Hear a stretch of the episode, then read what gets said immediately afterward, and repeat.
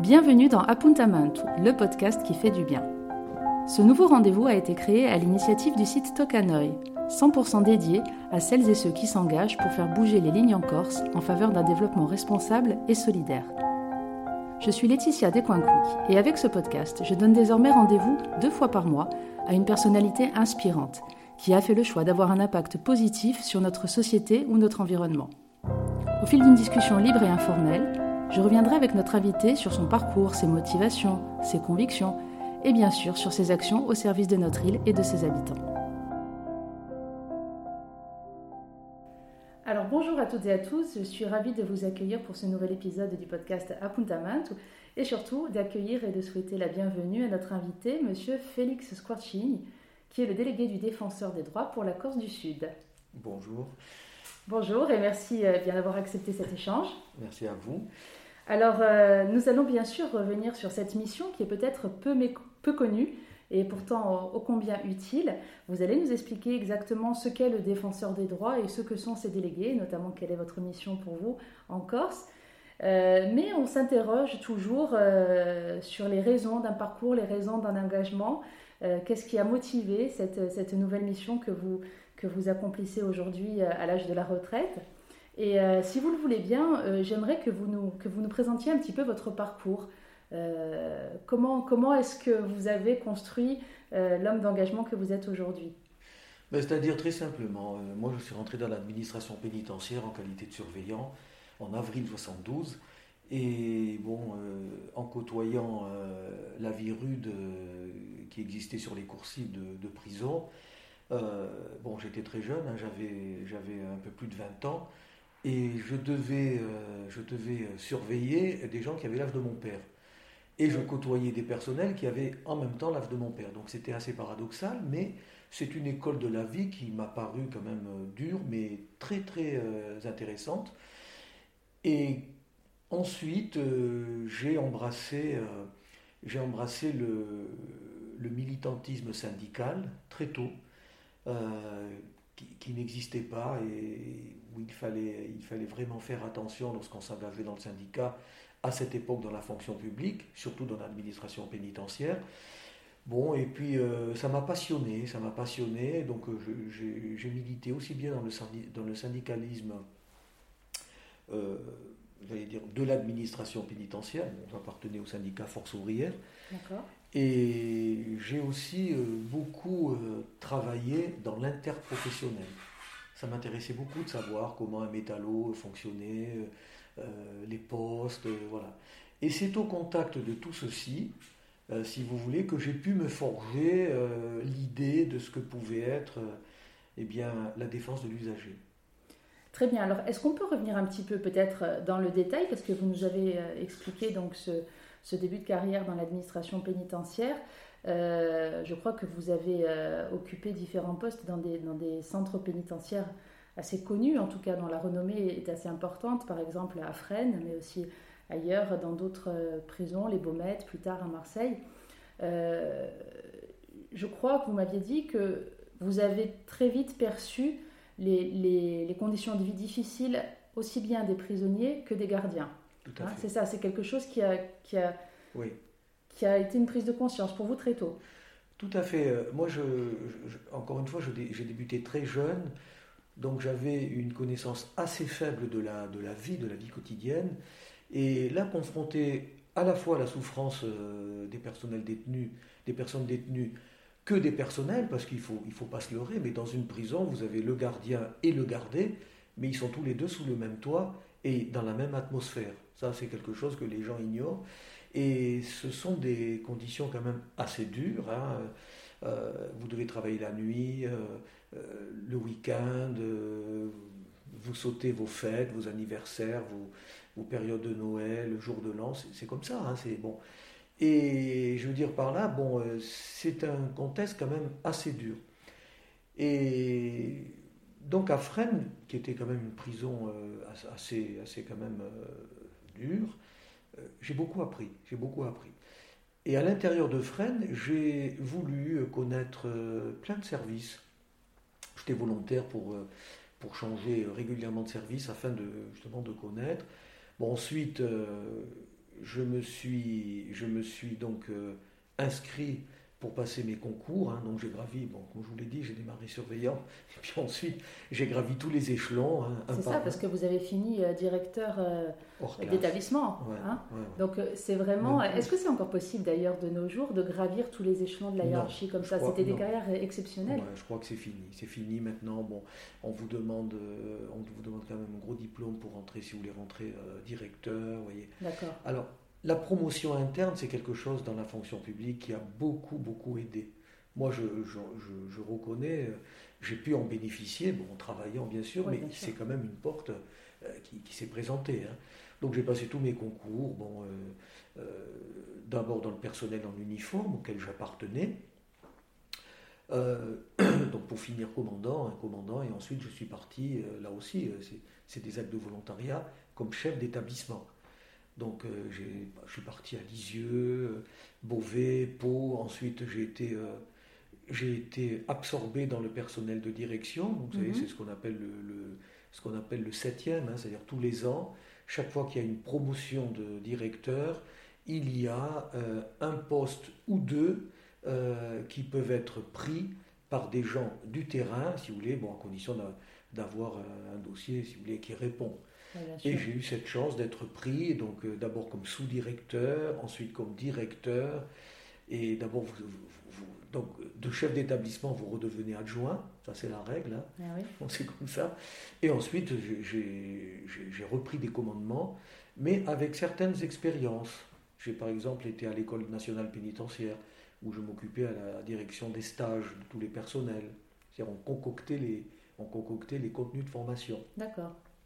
J'ai ensuite une mission assez importante sur la Corse, où j'ai été délégué régional de tous les établissements corse. C'était quand même une, mission très très particulière, puisqu'il fallait faire l'interface entre les autorités administratives, judiciaires et élus.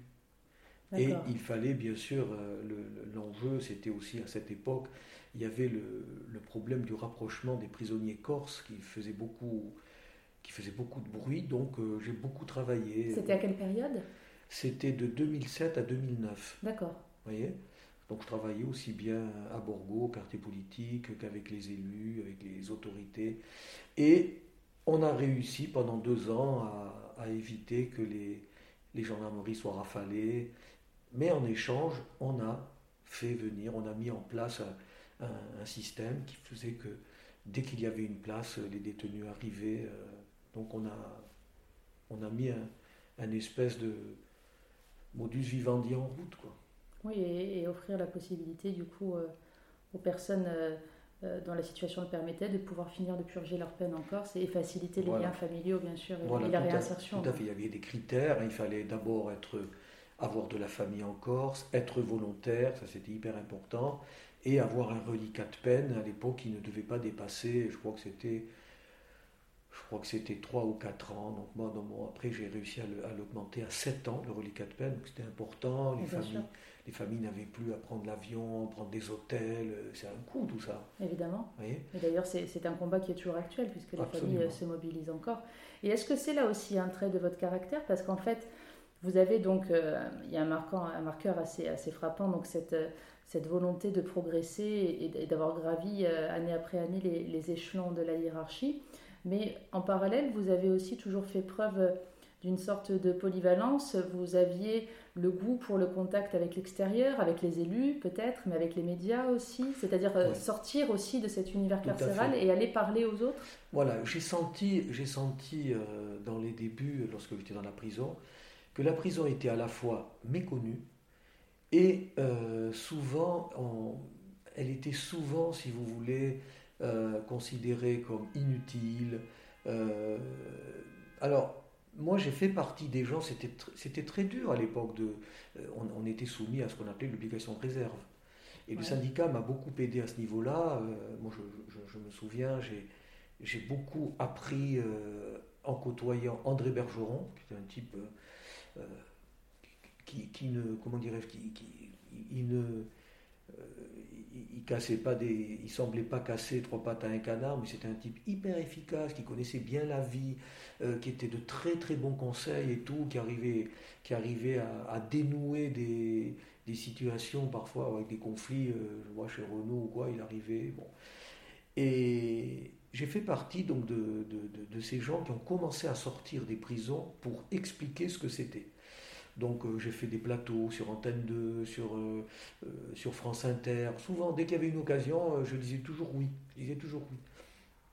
Et ça a permis, ça, a permis euh, une certaine interpellation de la part des gens qui ont commencé à se poser des questions.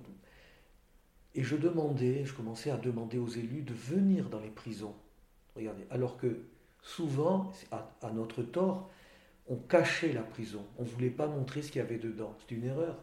La prison, c'est une maison qui est hyper transparente. C'est une maison de verre. Hein. La prison, c'est d'abord un microcosme. Vous y retrouvez tout ce que vous retrouvez dans, dans, la, cité.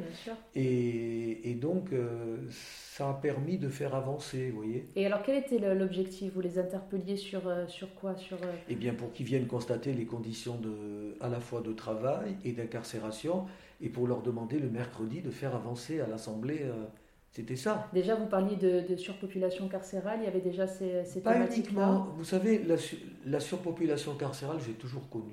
Vous voyez, ah depuis toujours, ah, c'est le cas. toujours connu.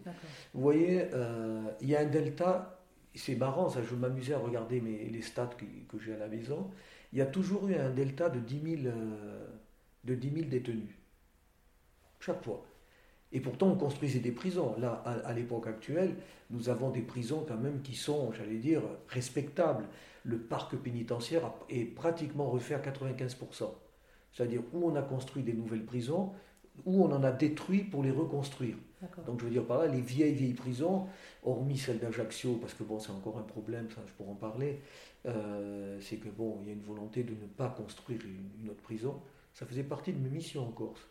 J'ai travaillé sur le, projet et c'était pratiquement fait, euh, où il y a actuellement Auchan. C'était là la prison que j'avais achetée. Ah j'avais fait acheter le terrain, c'était parti. Et puis bon, euh, la chancellerie a décidé de, retirer ce projet, et puis voilà. Donc la, la prison d'Ajaccio fait partie des rares en France qui sont euh, à ce point vétustes. Absolument, il y en a comme une dizaine, pas plus, vieilles comme ça. C'est tout, sinon toutes les autres, ce sont des, sont des centres pénitentiaires très modernes. Oui, bon, c'est comme ça. Voilà, donc, euh, un combat, encore à mener. Et, même lorsque j'étais chef d'établissement, euh, je n'hésitais pas euh, à, faire des, comment, des, des, animations, soit dehors, soit... je suis beaucoup intervenu dans les, dans les facultés de droit aussi, en réglementation pénitentiaire. Vous voyez, donc c'était intéressant, parce que ce qui m'a fait plaisir, c'est de retrouver des gens qui étaient élèves, et que j'ai retrouvé euh, élève directeur ou élève commissaire.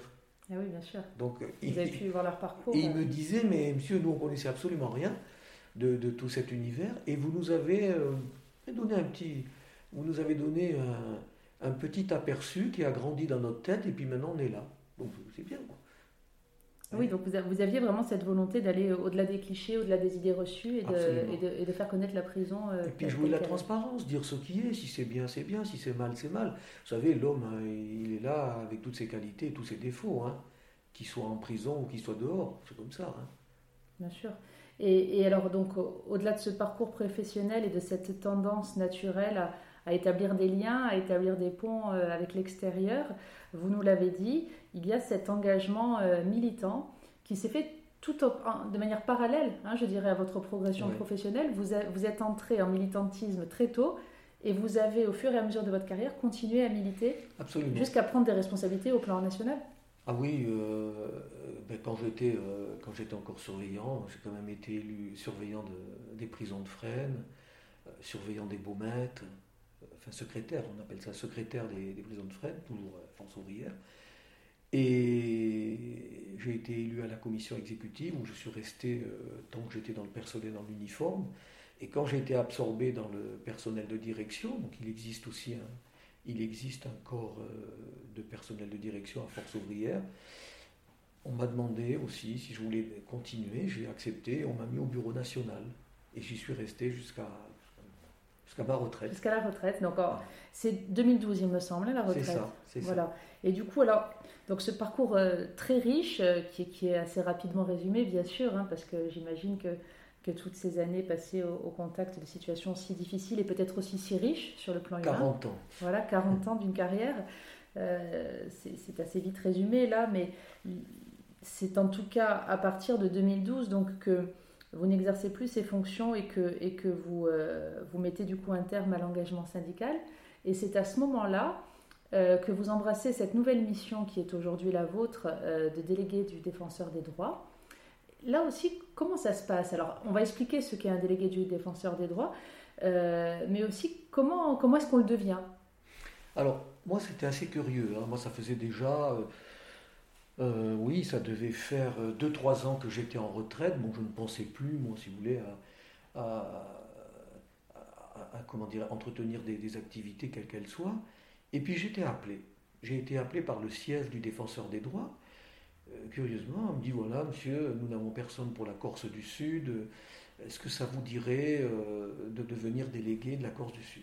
Parce que ça m'a interpellé parce que je ne connaissais pas bah, je dis écoutez, euh, d'abord je suis étonné parce que je n'ai pas fait de demande. Il me dit non, non, vous n'avez pas fait de demande, c'est vrai, mais votre nom nous a été donné par des collègues à vous qui sont retraités et qui sont chez nous délégués. Ah d'accord. C'est quand même gentil. Eh oui, bien sûr. J'ai dit, bon, j'ai des bons copains.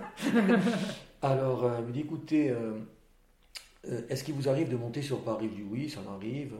Mais il m'a dit, essayez de, la prochaine fois que vous venez, de nous rencontrer et on se verra. Et j'ai fait ça quelques mois après. Donc je suis allé à Paris, j'ai mes filles à Paris. Et euh, donc, euh, donc, il y a eu une espèce de consortium, on va dire. Hein. Bon, oui, bien sûr. Et on m'a, on m'a questionné, on m'a demandé euh, d'abord quel, est, quel avait été mon parcours, tout ça. Bon. Et on m'a dit voilà, on va vous expliquer ce que c'est le défenseur des droits. Donc, euh, Alors voilà, c'est l'occasion aussi de l'expliquer du coup à, nos auditeurs. Alors tout à fait. Alors donc le défenseur des droits, c'est une personne qui est désignée par le président de la République. Donc il y a un mandat de six ans non renouvelable. Euh, alors bien sûr, le nom est donné par le président, mais il faut aussi l'accord des deux assemblées parlementaires. Assemblée nationale et Sénat. Absolument. D'accord, ça doit être validé. Mais en revanche, c'est une autorité quand même qui est inscrite dans la Constitution, ça c'est très important. Il, euh, agit euh, avec euh, les moyens d'une loi organique qui a été faite spécifique, et il a, il a un, un pouvoir d'indépendance, c'est-à-dire que nous, on n'est pas, si vous voulez, on n'est pas sous le joug euh, euh, du préfet, du procureur, euh, des directions, quelles qu'elles soient. Voilà. On est complètement indépendant. À la limite, notre autorité, c'est Matignon. C'est le Premier ministre. Et, même le, défenseur des droits donc, au niveau national, lorsqu'il est nommé par le président de la République après l'accord de l'Assemblée nationale et du Sénat, il ne peut plus rien lui arriver. Absolument. Il demeure indépendant pour la totalité de son mandat. Et on ne peut pas le détrôner. Plus personne ne la fin de son mandat. donc c'est vraiment un gage d'indépendance totale. Tout à fait. Donc pour ce faire, il est évident aussi qu'on ne donne pas ça à un fou. Hein. Évidemment. Alors nous, les délégués, euh, alors nous sommes 500 délégués sur le terrain, pratiquement tous des bénévoles. Et donc vous, vous représentez tous dans vos départements respectifs ce délégué désigné au niveau national. Absolument. Absolument. Lui, nous, en fait, nous délègue une partie de ses pouvoirs pas tout, pas tout. Il a des pouvoirs de, euh, de perquisition, il a des pouvoirs de convocation. Eh oui, si par exemple il y a une histoire, euh, il a des pouvoirs de saisine euh, du juge des référés, il a le pouvoir d'interpeller l'Assemblée nationale sur des problèmes récurrents, il peut proposer des lois. Oui, c'est quand même très intéressant. Hein. Alors comment fait-il tout ça? Eh bien, c'est en s'abreuvant de toutes les informations qui remontent par les délégués du terrain. D'accord. Quand des faits commencent à devenir récurrents, il dit bon là maintenant ils vont parler, il faut qu'on change les, choses. D'accord, tout à fait. Et donc euh, vous, on vous a proposé du coup de représenter ce délégué euh, du défenseur des droits pour la Corse du Sud. C'était pour le département de la Corse du Sud. Voilà, donc j'ai été tout seul au départ, donc c'était quand même assez ardu, hein, parce que bon, la Corse du Sud c'est quand même important. Et ensuite j'ai eu un, enfin c'est le délégué de l'époque, Jacques Toubon, qui a, qui a, trouvé effectivement qu'il y avait beaucoup de boulot. Il a dit bon, ben, on va budgéter un deuxième poste pour la Corse du Sud. À charge pour moi de trouver le candidat. Et j'ai pu trouver, c'était l'ancien directeur régional des impôts, qui, qui, est actuellement donc, euh, sur l'arrondissement de Sartène. On s'est coupé la, Corse du Sud en deux. Et on fonctionne de concert tous les deux, euh, comme ça, vous voyez. Très bien. Et, alors, ce que je voulais aussi dire, c'est que, bon, euh, et, vous, et, vous, le savez très bien, j'ai eu à faire venir euh, le défenseur des droits, donc Jacques Toubon, Eh oui. en Corse, pour un gros problème qui frappait les, les usagers qui euh, ne pouvaient pas se faire rembourser leurs frais de, de transport pour des actions médicales. Bon. Donc il m'a fallu faire un gros mémoire. D'ailleurs, vous m'aviez aidé parce que vous m'avez pas mal alimenté en renseignements. Ah ben c'était d'ailleurs oui en effet on peut le dire c'est cette occasion que nous nous sommes rencontrés Absolument. et nous étions tellement ravis euh, donc je dis nous de l'association INSEM nous étions tellement ravis de, de pouvoir euh, nous appuyer sur vous pour faire remonter cette réalité terrible au niveau national qu'on l'a fait bien volontiers.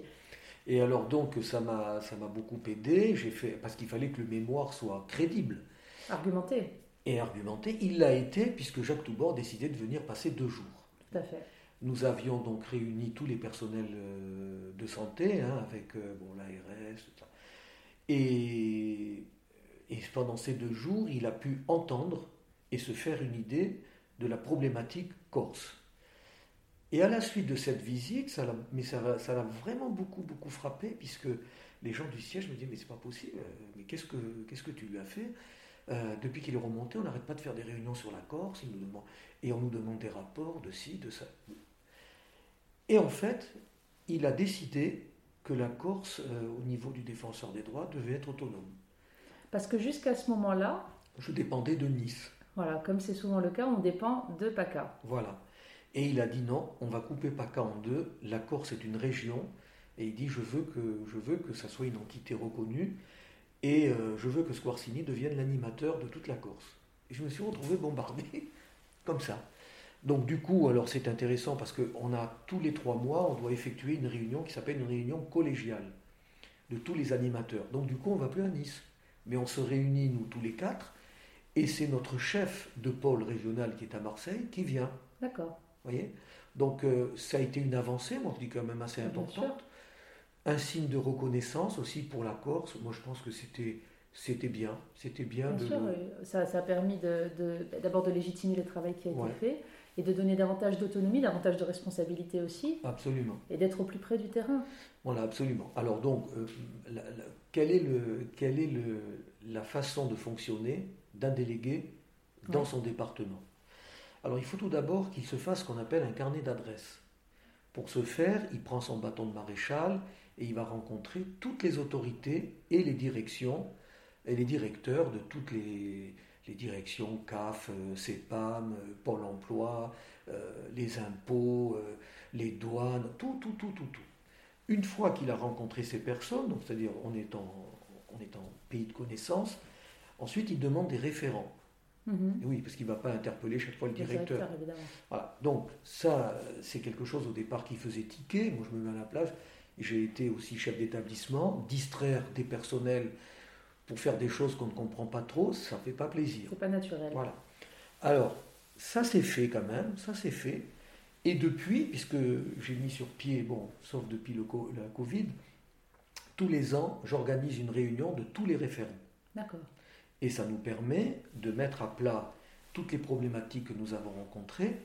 Et on a pu constater au bout d'un an ou deux qu'en fait, le référent faisait diminuer la charge de travail.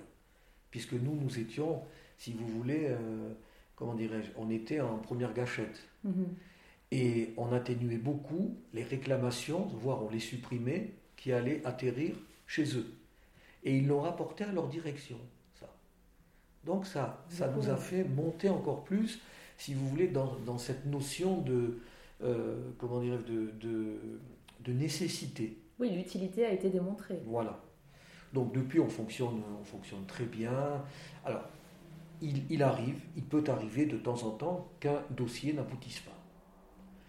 Et Mais là, je crois que c'est rarissime. hein. Je crois que vos taux de, de réussite sont euh, exceptionnels. Absolument. On, Le- on le- peut les, on peut les donner là pour l'année la- l'année qui s'est écoulée? Oui, oui. on- en général, on est entre les 80 et les 90% de réussite à l'amiable.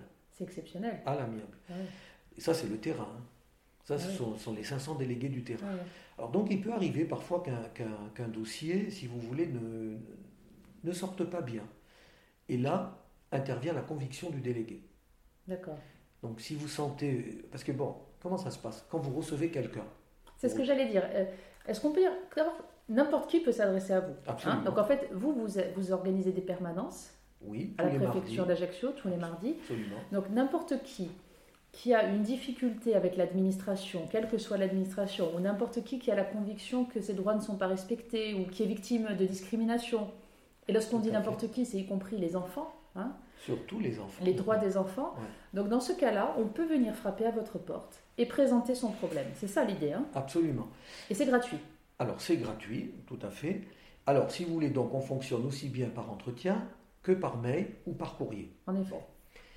Et donc je voudrais revenir à la conviction du délégué.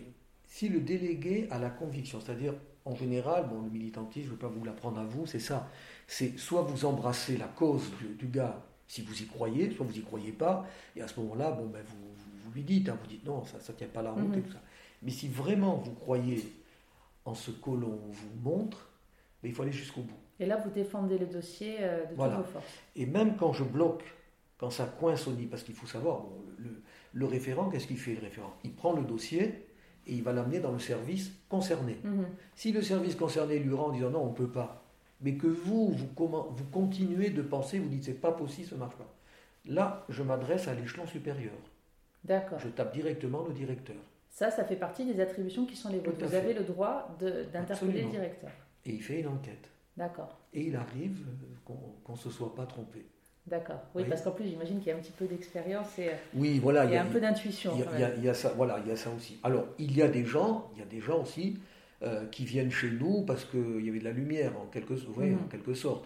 Et on leur dit gentiment, on leur dit non, écoutez, euh, c'est pas sérieux. Voilà, voilà je, je crois qu'il faut rester, si on veut être crédible, il faut pouvoir présenter des dossiers qui tiennent la route. Évidemment. Sinon, vous, c'est pas la peine.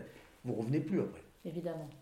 Et il est évident en même temps que lorsque les dossiers tiennent la route et lorsqu'il y a une véritable injustice euh, et que vous arrivez à la démontrer, bon, d'abord la, la personne est reconnue dans ses droits et c'est quand même l'objectif premier.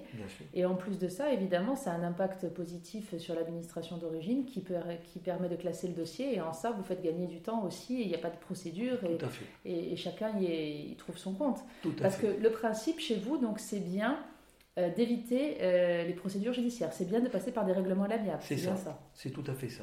Nous, on est dans la médiation, si vous voulez, euh, puissance X. Mhm. Bon, sauf quand maintenant, si on, tombe, si on tombe vraiment sur un mur, on ne peut pas. Et à ce moment-là, on peut, nous orientons aussi. Il arrive que des gens viennent nous voir et que nous ne soyons pas concernés. Par exemple, si une affaire est déjà au pénal, au judiciaire, nous, on se retire. On Et ne peut pas. sûr. On peut pas interférer, c'est pas possible. bien sûr. Vous voyez Euh, Soit par, ou alors euh, s'il s'agit de droit privé, euh, un contentieux de voisinage, on les oriente vers le conciliateur de justice, qui lui est, là-dedans. Ou bien on les envoie aussi sur le centre d'accès au droit. Mais en fait, tous ces gens-là, nous travaillons, euh, ou le, défend- le, le, le délégué du procureur. Si vous voulez, c'est tout un panel, si vous voulez, qui va dans la même direction. Et tout le monde est complémentaire dans son champ d'in- d'intervention. Alors après, quand on se connaît bien, on se les envoie. D'accord. On se les envoie. Oui, comme ça, ça évite aux personnes de, d'être, de passer d'un guichet à l'autre et de ne pas savoir Voilà, à qui de gagner s'adresser. du temps. Alors sinon, je voudrais revenir sur, sur, le, sur l'émission. En fait, Oui. on, on en a cinq d'émissions. Alors, on peut les redétailler si vous souhaitez. Alors, vous avez tous les problèmes avec euh, les administrations, donc la fonction publique. Oui, Vous avez le- euh, la mission du défenseur des enfants, oui, la mission de la, tout ce qui touche à la, aux discriminations, mhm, l'ancienne HALD, et l'ancienne, euh, euh, comment ça s'appelait Enfin, tout ce qui est déontologie, euh, déontologie des agents représentant l'ordre. Donc ça peut être aussi bien un garde forestier qu'un gendarme, voilà. d'accord, voilà. Alors moi je suis en plus, j'ai la casquette de référent déontologie de la Corse. d'accord. Parce que si vous voulez, le défenseur des droits peut donner à certains délégués une référence supplémentaire, référence handicap, référence déontologie, référence euh, mineure, voyez? D'accord. Au regard de votre parcours, de votre Voilà, c'est ça, il y a des gens qui sont beaucoup plus, qui se sentent mieux, voilà. bon. Et si vous voulez, donc ça fait beaucoup de, beaucoup de choses. Alors, pour la mission déontologie, on travaille de très près avec euh, aussi bien le général de gendarmerie que le directeur de la police, que le procureur. D'accord, voyez? Et c'est bien parce que ce sont de relations de confiance et on se dit les choses, on se montre les choses Et quand il y a, quand il y a un dossier qui, qui est, je veux dire, qui, qui n'est pas, qui n'est pas en voie d'aboutissement parce que justement les éléments ne sont pas favorables, il faut le dire. Moi, j'ai toujours appris ça, surtout en prison. même pour dire non, il faut avoir le courage d'appeler la personne et de dire pourquoi on lui dit non. Mhm. Mais il faut le dire. Dire les choses. Voilà. Sinon, vous, vous créez des. Voilà, c'est pas bon. Et est-ce que hum, on note, selon les départements, euh, un, un, sujet qui revient plus fréquemment que les autres? On parle de discrimination, ça peut être la discrimination entre hommes et femmes, la discrimination raciale, on parle des droits des enfants, on parle des problématiques qu'on peut rencontrer dans l'administration, on parle des problèmes de déontologie. Est-ce que vous, sur la Corse du Sud, il y a des sujets qui sont plus importants, plus récurrents que d'autres? Oui, nous, ici en Corse du Sud, si vous voulez, on a la chance, bon, entre guillemets, euh, on rencontre très peu de cas de discrimination déclarés. Je ne dis pas qu'il n'y en a pas. Il y en a sûrement, mais les gens n'osent pas le dire. Et c'est dommage. Euh, ah oui, excusez-moi, j'ai oublié de vous dire aussi, nous, nous défendons aussi les lanceurs d'alerte. D'accord. Voilà, c'est important ça. Bien sûr. Euh, donc, au niveau des mineurs, mineurs aussi, la Corse est quand même euh, est encore une région où la famille veut dire encore quelque chose. Mhm. Donc, de ce fait, on n'a pas la délinquance juvénile qu'on peut trouver, par exemple, dans certains départements du territoire. D'accord. En revanche, tout ce qui est euh, relation avec les services publics, j'allais dire, c'est pratiquement le dur. C'est le dur de, notre... C'est l'essentiel de ah, votre travail au quotidien. Oui, oui, c'est ça. Alors, je ne dis pas que tout, tout est avéré. Hein. Alors, euh, là, là, aussi, il faut rester très objectif aussi. Vous avez beaucoup de gens, euh, avec les moyens actuels, hein, avec la fracture... la, la, fracture informatique qu'on a connue, bon, c'est pas, pas facile, ne comprennent pas, comprennent pas toujours les dossiers. Alors souvent, ils viennent nous voir, et puis quand on prend leur contenu, eh bien, dans, la, dans le problème, il y a la solution. Donc on leur explique. Est-ce que vous pensez que ça veut dire que euh, les administrations sont moins accessibles au public? Il y a plus souvent maintenant des, des procédures digitales, il y a plus souvent des, sites internet, et que, et, que, les, que certaines parties de la population, du coup, sont un peu perdues? Absolument. Absolument. D'autant plus en Corse, avec le milieu rural qui, qui avait la majorité de la population. Et la population âgée aussi? Population âgée. Euh, on n'a pas Internet de partout. Même quand on a Internet, ben, tout le monde ne, fait, ne, fait, pas fonctionner son PC parce qu'il n'en a pas ou ça ne lui plaît pas. Voilà. Donc ça, c'est quelque chose qu'on est en train de prendre en considération. Et Saroscor, c'est le défenseur des droits qui a travaillé à haut niveau. Et euh, on a beaucoup fait avancer les créations des maisons de services publics. D'accord. Vous savez qu'on en a, on en a trois ou quatre en Corse du Sud. Prochainement, on va en avoir encore d'autres.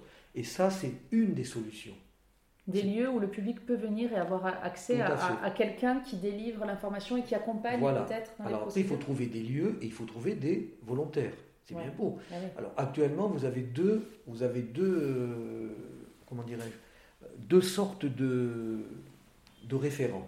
Vous avez la Poste. La Poste, bon, c'est c'est pas c'est pas les grandes eaux, mais la Poste commence à donner des gens, c'est-à-dire à l'intérieur de la Poste, on met dans un coin un PC mhm. et une personne qui est en contact avec la CEPAM, la CAF, les, impôts, et qui reçoit euh, monsieur Intel qui descend de la montagne, euh, qui veut pas aller en ville, qui comprend pas ses papiers, et, c'est Ah, ce sont les MSAP, c'est ça? Les, les, maisons dans lesquelles il y a des permanences de certaines administrations? Plus MSAP, ah, Comment ça s'appelle? Euh, Alors, Maison France Service. D'accord. On en avait une ici, c'était l'empereur. D'accord. Donc l'empereur a été rebaptisé. D'accord. On en a une à Vico, on en a une à Père, bientôt une à, je crois, à Grossette. Et ça, c'est une manière de répondre clairement aux besoins d'accès aux services publics. Absolument. Et puis c'est la, la, fameuse notion dont on parle depuis des années, des années, le guichet unique. C'est-à-dire la personne, elle peut aussi bien vous traiter les impôts que la CEPAM, que la CAF. Voilà. Et vous, vous ne bougez pas. En un lieu unique, vous avez accès à tous les services publics dont vous avez besoin. Alors on parle aussi de le, de le rendre mobile, hein, c'est-à-dire un camping-car qui passerait dans les villages. Mhm. mais, mais, moi j'y crois beaucoup, puisqu'on n'a pas d'autre choix. Et puis vous, vous constatez clairement que c'est ça qui pose problème, puisque ce sont les, les demandes qui sont les plus importantes à votre On va dire que c'est une des raisons pour lesquelles il peut y avoir des problèmes. C'est une des raisons.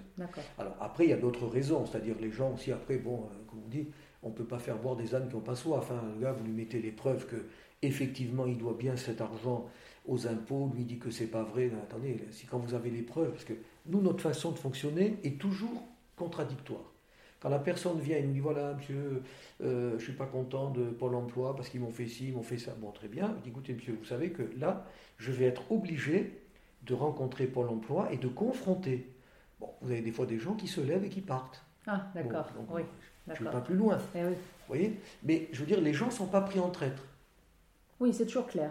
Et on sait que la procédure est contradictoire. Voilà. Et ensuite, au retour, soit ils ont raison, soit ils ont tort, mais on, les, on leur redit, voilà.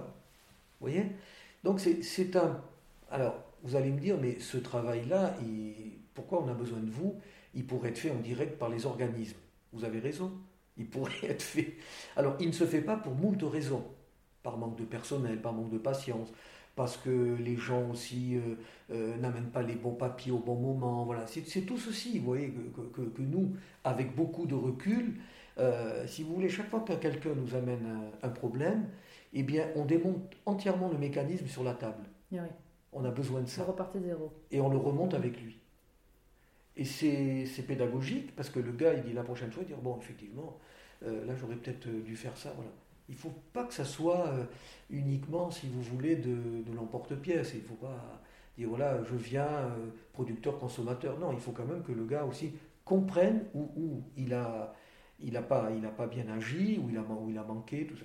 Et des fois, c'est très long. Vous avez des gens qui m'amènent des dossiers qui ont 3-4 ans, mhm. en disant c'était fichu, tout ça, puis quelqu'un m'a dit d'aller vous, vous voir, mais j'y crois pas, voilà. Et des fois, il y a une étincelle, là, qu'on peut, on peut faire repartir le truc. Et vous recevez à peu près combien de personnes euh, Enfin, dans une année normale, hein, puisque l'année 2020, ben, avec la Covid, ça Le nombre de cas. Alors, le nombre de cas, euh, en général, sur la, pour la Corse du Sud, enfin, pour mon arrondissement, euh, moi, je tourne autour de 120, 130 cas ah par an. Mhm. Porto Vecchio, qui est beaucoup plus jeune, alors mon collègue, lui, travaille à la maison de, à la maison de justice, mhm. il a un peu moins de cas. Et la Haute-Corse, qui était déjà dotée euh, d'un délégué, alors euh, la, Haute-Corse, il tape beaucoup. Hein. Encore plus. Ah oui, il dépasse facilement les 160, 180 par an. Hein. Ce qui montre la, réelle utilité de, cette mission qui est la vôtre. alors, euh, lorsque, vous, lorsque vous décrivez ce, donc, cette activité qui vous occupe maintenant et, et, dans laquelle vous vous engagez entièrement, euh, vous parlez d'un besoin d'aider euh, vos concitoyens. Donc c'est vraiment ça qui vous anime aujourd'hui au quotidien. Lorsqu'on est à la retraite et qu'on prend le temps justement de désosser tous ces problèmes les uns après les autres, c'est des choses. Enfin, certains sont frappés par la phobie administrative et vous, au contraire, vous êtes euh, au plus près des citoyens pour les aider à faire face justement à toute cette paperasserie et à toutes ces tâches administratives. C'est une vraie, c'est une vraie vocation. Si on veut, en fait, qu'est-ce que je fais? Je fais profiter de mon expérience à des gens qui peuvent être paumés à certains moments de leur vie. Mhm. Voilà. Et qui pour lesquels euh, c'est parfois un vrai drame. Vous savez, quand vous êtes chômeur et que on vient vous dire, euh, écoutez, vous avez eu un indu de, de 1500 euros et on va vous prélever tous les mois, il y a des gens qui sont au bord du suicide, qui disent, mais écoutez, moi, comment je donne à manger à mes gosses, comment je paye mon loyer, euh, qu'est-ce que je fais, tout ça. Et ils viennent, ils vous expliquent tout ça. Mhm. Et vous, vous, vous, regardez les pièces et vous dites, mais attendez, mais l'administration a raison. Comment va-t-on faire maintenant? Donc là aussi, j'argumente parfois avec les services pour que l'on puisse revoir l'étalement. Parfois aussi, on peut, on peut revoir un petit peu, on va dire, euh, une diminution de la dette. Voilà. Mhm. Mais c'est, je veux dire, c'est, pas, pas donné à tout le monde, c'est pas facile. Mais il faut comprendre les choses aussi. C'est ça. Et quand je vous dis, euh, ça peut être gravissime pour certains, mais je pèse mes mots, il y a des gens qui, qui, sont vraiment, qui ne comprennent pas, qui disent, mais, mais pourquoi on me fait ça euh? Puis vous savez, on est dans une société où maintenant, les cris, les cris comptent beaucoup. Mhm. Vous oubliez de remplir un imprimé, paf, on vous supprime euh, une allocation, et le gars ne comprend pas, il dit, mais attendez, mais, je suis handicapé, je n'ai pas cessé d'être handicapé parce que je n'ai pas donné le papier. Ben, allez l'expliquer. Eh C'est pour ça qu'il faut une bonne connaissance aussi des rouages administratifs. Oui, oui. Alors, vous avez un travail remarquable qui est fait par euh, plusieurs associations mhm. euh, qui vont dans les quartiers, enfin qui reçoivent dans les quartiers les gens, qui leur aident à remplir les papiers. Ça, c'est magnifique, ça. Ce sont lesquels On peut en parler peut-être on peut leur... Moi j'en connais quelques-uns. Il y a Awabast, il y a, je connais l'INSEM aussi. oui, c'est vrai. euh, j'en connais, je connais une autre association euh, au, au, Cannes. Euh, parce que je découvre, je découvre au fur et à mesure. Vous voyez, euh, comme ça, des fois on m'envoie des gens et ensuite je, je, je, je retourne voir euh, l'association. Mais c'est très important. Et on s'aperçoit qu'on fait tous le même boulot. Hein. C'est-à-dire on aide, on aide celui qui passe. Quoi. C'est ça. Et vous êtes souvent euh, leur dernier recours. Parce que face à ça, ils ne sauraient, ils sauraient plus Ouais. à qui s'adresser. C'est vrai, c'est vrai souvent. tellement ouais, important. Euh, je vous avais demandé avant cet entretien de, de trouver trois mots, trois hashtags pour définir euh, votre engagement. Alors, vous m'avez dit euh, disponibilité, conviction et données. Est-ce qu'on peut revenir sur chacun de ces mots? Disponibilité, parce que je pense que si on veut euh, s'occuper, enfin rendre service à l'autre, il faut être disponible. Si vous dites chaque fois j'ai pas le temps, on verra, c'est pas la peine. C'est sûr. La conviction, euh, c'est parce que je pense qu'il faut absolument croire en ce qu'on fait, mais croire fort, malgré les obstacles qui peuvent se dresser. Quand on croit, on avance. Vous voyez? Mhm. Et le trois, données. et donner, parce que moi je pense que ça c'est inné. hein. Soit on aime donner ou on n'aime pas donner.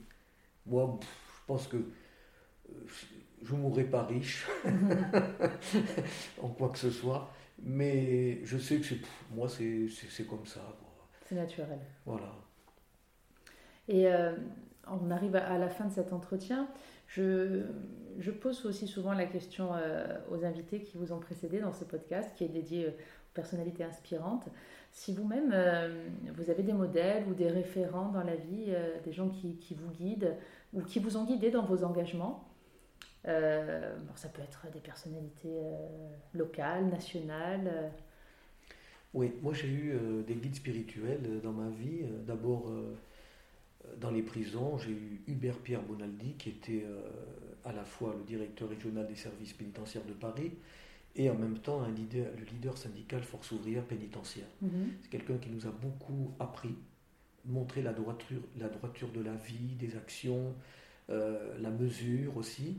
André Bergeron, André Bergeron, j'ai côtoyé.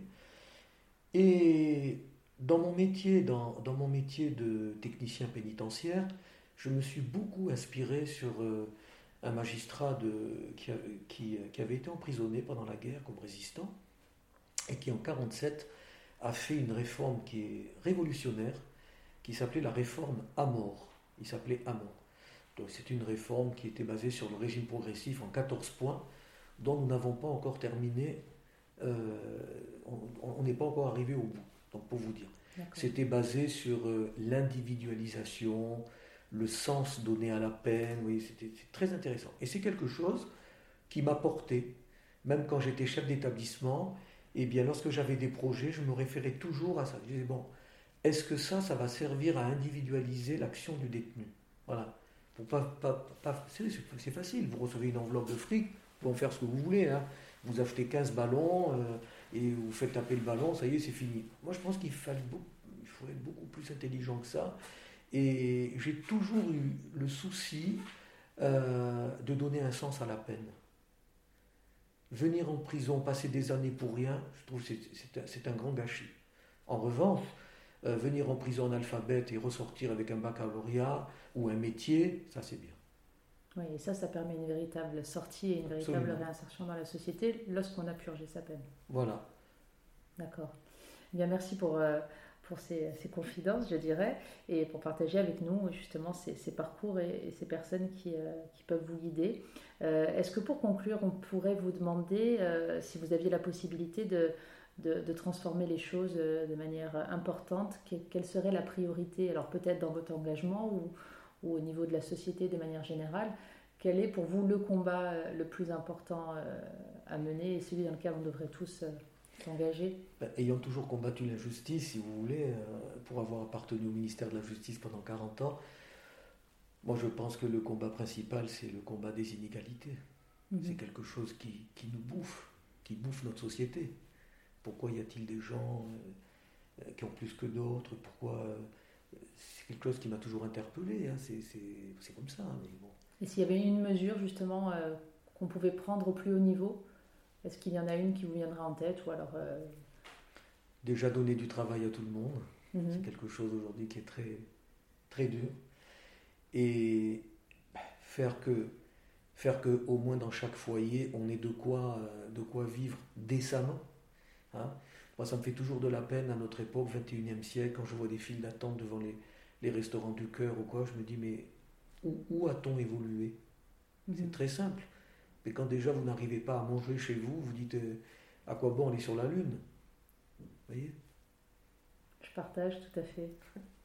Plus que jamais d'ailleurs, puisque avec cette période de la Covid, je crois que les, les files d'attente des restos du cœur euh, s'allongent. Absolument. Ouais, donc euh, la solidarité est plus que jamais nécessaire. Et alors là-dessus, si on peut finir sur une note d'humour, Bien sûr. euh, à une époque où, où malheureusement tous les restaurants, les bars sont fermés, si Coluche, lorsqu'il avait fait les restaurants du cœur, avait su que le seul restaurant qui demeurerait ouvert serait le sien. Vous voyez, ça me ferait rire. Oui, on pleurait, on ne sait pas. en tout cas, heureusement que- qu'il y a de très nombreux bénévoles qui, qui sont là pour poursuivre son action. Et, et Dieu sait que les gens comme lui nous manquent. Hein Absolument. voilà, Mais vous, je crois savoir quand même que vous avez fait votre part aussi. Enfin, vous faites votre part. Chacun fait sa part, on essaye. on essaye. en tout cas, merci beaucoup euh, d'avoir accepté cet échange et de, de nous avoir fait partager votre parcours et surtout ce très bel engagement qui est le vôtre aujourd'hui en tant que délégué du défenseur des droits.